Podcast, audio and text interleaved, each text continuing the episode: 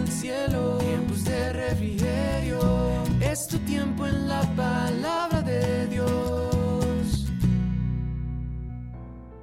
Muy buen día para todos y todas. Les doy una cordial y amena bienvenida a su tiempo en la presencia de Dios. Espero traigan un corazón dispuesto, un corazón alegre y agradecido para conectarse con el corazón de Dios.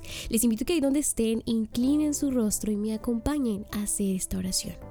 Padre amado, gracias Dios, gracias Papito por tu amor, gracias por derramar tu gracia y misericordia sobre cada uno de nosotros.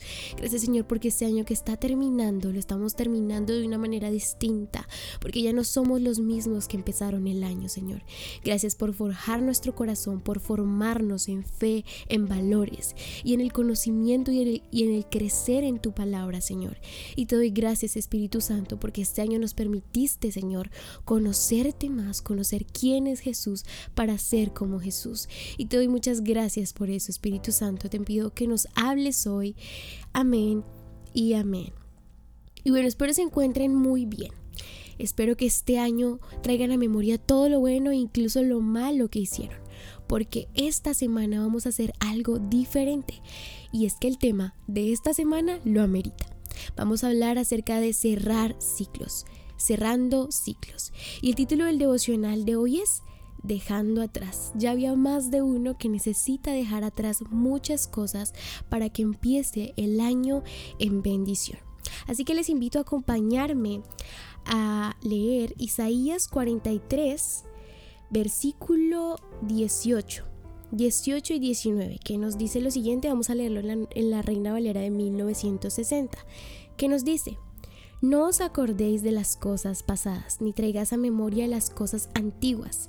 He aquí, yo hago cosa nueva, pronto saldrá la luz. ¿No lo conoceréis? Otra vez, abriré camino en el desierto y ríos en la soledad. Sabemos que el versículo en la nueva traducción viviente nos dice, pues yo estoy a punto de hacer algo nuevo, mira, ya he comenzado, ¿no lo ves? Haré un camino a través del desierto, crearé ríos en tierra árida y baldía.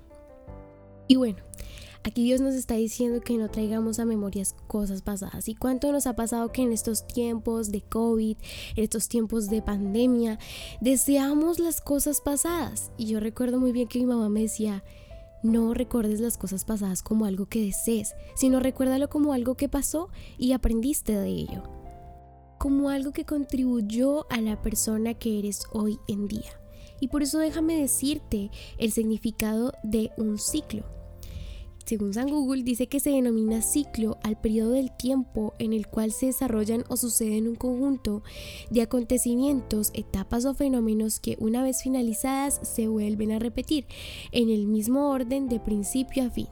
La palabra ciclo deriva del latín ciclus y este a su vez del griego kiklus, que significa círculo o rueda. Pues sabemos que un círculo o una rueda no tiene ni comienzo ni final. Pero este año yo quiero invitarte a cerrar todo aquello que incluso viene de generaciones a tu vida. Yo quiero invitarte a que empieces el 2022 cerrando todo aquello que te ha impedido el cumplimiento de la promesa y las bendiciones de Dios para tu vida. Y déjame leerte lo que nos dice el apóstol Pablo en la carta de Filipenses 3:13 y nos dice, no, amados hermanos, no lo he logrado, pero me concentro únicamente en esto. Olvido el pasado y fijo la mirada en lo que tengo por delante. Y así avanzo hasta llegar al final de la carrera para recibir el premio celestial al cual Dios nos llama por medio de Cristo Jesús. Yo quiero enseñarte a que no arrastres tu pasado a tu futuro. ¿Por qué? Porque el pasado te ayudó a crecer pero muchas bendiciones que no llegan o no te han llegado hoy en día es debido a que no has arreglado o sacado de raíz a tu pasado.